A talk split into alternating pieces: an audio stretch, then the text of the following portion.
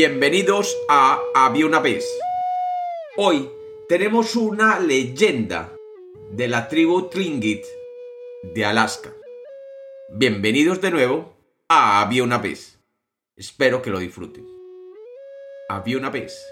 Había una vez en lo que hoy es Alaska, una tribu Tlingit que vivía en las costas del mar y por sus tierras pasaban los torrentes que bajaban de las montañas de Canadá.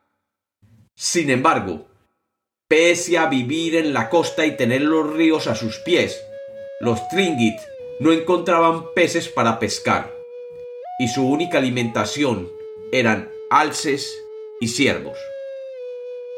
Desafortunadamente, cada vez era más difícil cazar estos animales, y tenían épocas de hambruna.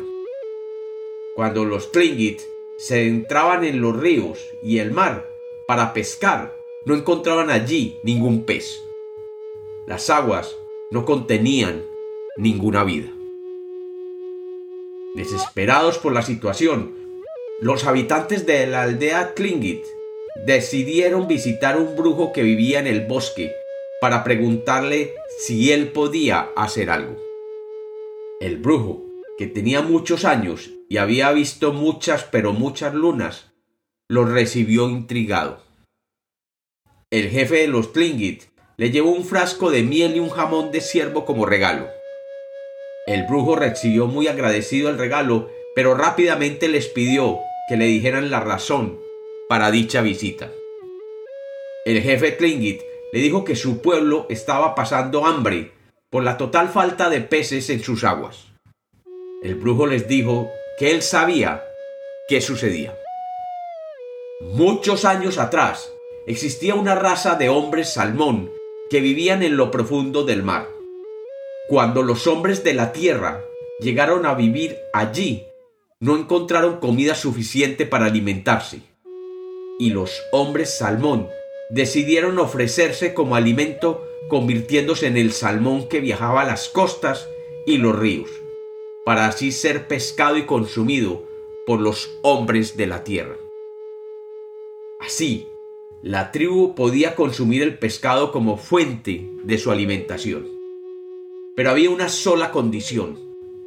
Cada uno de los huesos del salmón que ellos consumieran, incluso los más pequeños, debían ser guardados y tirados de nuevo a las aguas para que éstos viajando por el río y las aguas del mar, regresaran a su hogar en el fondo del océano.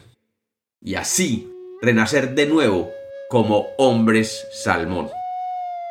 Durante muchos años esta costumbre se conservó, pero con el tiempo se fue olvidando, y algún día un habitante de la tierra no regresó todos los huesos al río, y un hombre salmón renació deforme ya que le faltaban algunos huesos de la cara. Debido a esto, los hombres salmón decidieron no volver a las costas y los ríos habitados actualmente por los Tlingit. Y por esta razón, no hay pesca en aquellas tierras.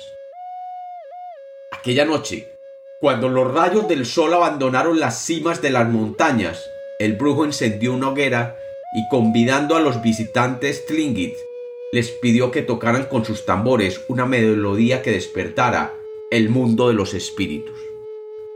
Luego, vistiendo una piel de oso blanco y siguiendo el sonido de los tambores, comenzó a golpear con fuerza la tierra, mientras sus brazos se estiraban como si quisieran alcanzar el mundo entero.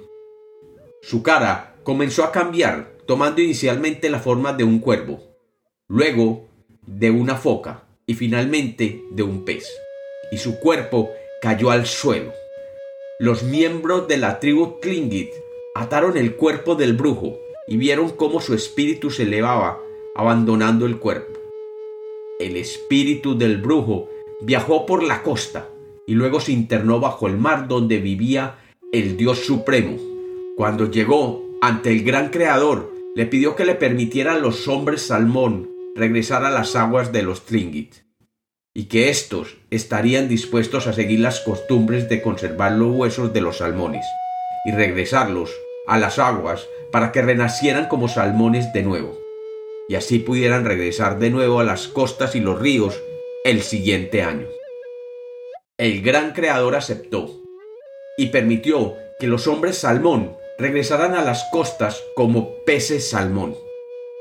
El espíritu del brujo regresó de nuevo a su cuerpo y le informó al jefe de los Tlingit las condiciones para el regreso de los salmones. Cuando todos aceptaron, se oyó un ruido proveniente de las aguas, y miles de salmones comenzaron a saltar entre las aguas camino hacia las montañas. Allí los esperaría de regreso la tribu Tlingit para hacer de ellos su alimento principal.